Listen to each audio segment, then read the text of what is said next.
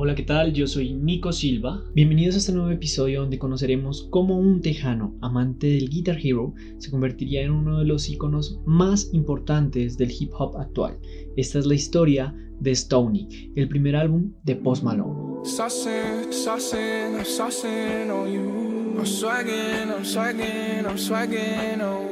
I'm ballin', I'm ballin', I've a song on you. 4 de julio de 1995.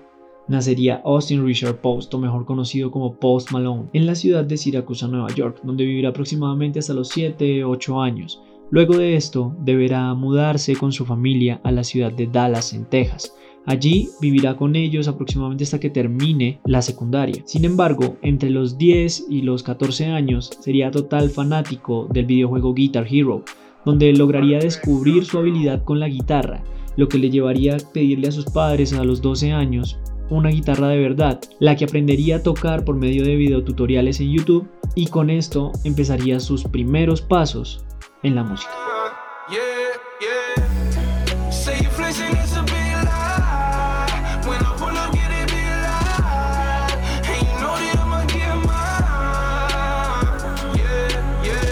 seguiría grabando, tocando guitarra eh, y subiendo todas sus creaciones a la plataforma SoundCloud, lo que lo llevaría a querer presentarse a una audición con la banda Crown Empire en 2010. Sin embargo, sería rechazado, pero esto lo llevaría a seguir motivado a seguir sacando su música. Y de hecho, sus compañeros de clase en la secundaria votaron a que él sería el más probable famoso o el más probable en convertirse en una estrella más adelante.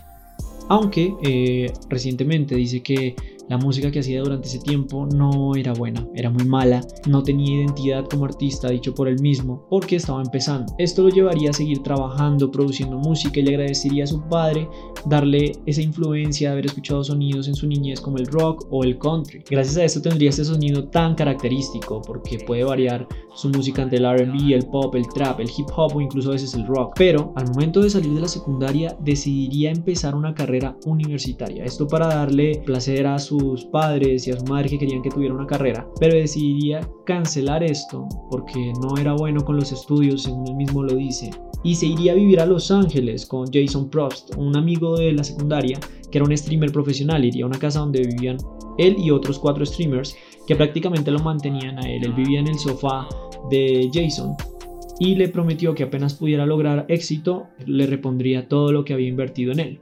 Afortunadamente en Los Ángeles conocería a tres personas importantes para él. The First, Rich Def KA y Rex Kudo. Ellos le ayudarían a que lanzara nuevas canciones mejor producidas con otro estilo, encontrando su voz, y allí trabajarían también en la primera canción que sería su paso a la fama, White Iverson.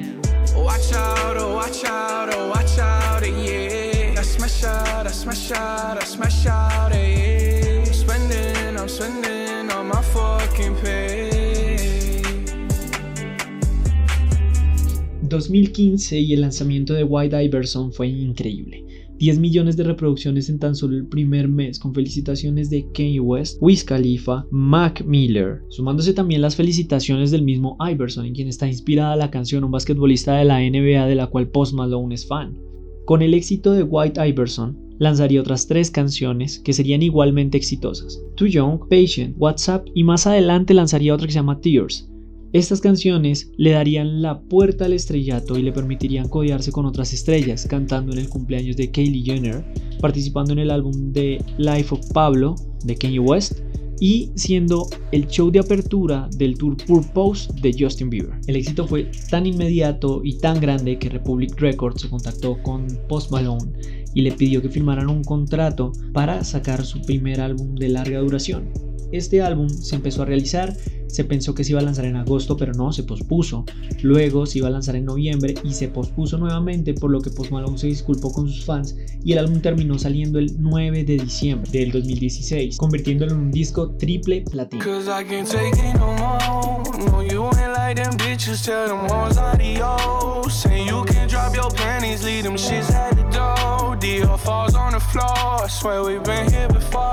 Stony, el primer álbum de larga duración de Post Malone, se había lanzado y había sido un éxito rotundo.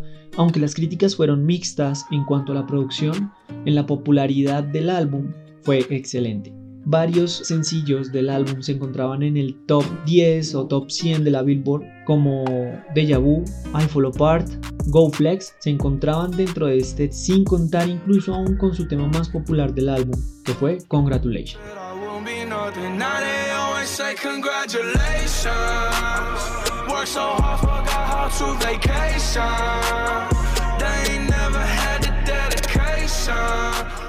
El éxito de Congratulations fue internacional y junto con Weibo esta canción había explotado en todas las redes sociales, en Instagram, Facebook, YouTube, lo tenía por los altos. Era el nuevo referente de la movida del hip hop y el trap estadounidense.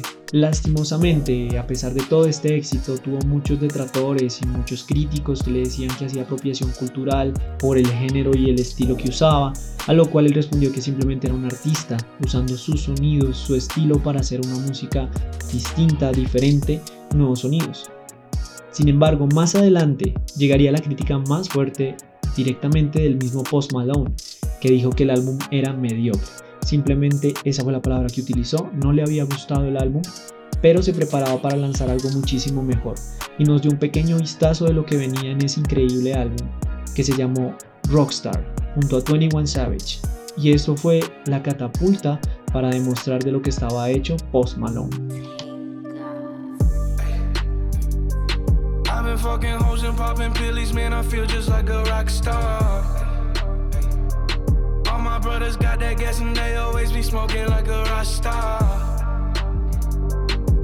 Bueno, y esa fue la historia detrás de Stony, el primer álbum de Post Malone y que nos permitió conocer este increíble artista que más adelante lanzó para mí su mejor álbum, Beer Bong and Bentleys, que se desprende esta canción Rockstar junto a 21 Savage y para mí es el mejor trabajo. Estaremos subiendo más podcast aquí a la transmisión X, síganos en nuestras redes sociales, arroba la transmisión X en Instagram y en TikTok. Estaremos atentos y que tengan un excelente día.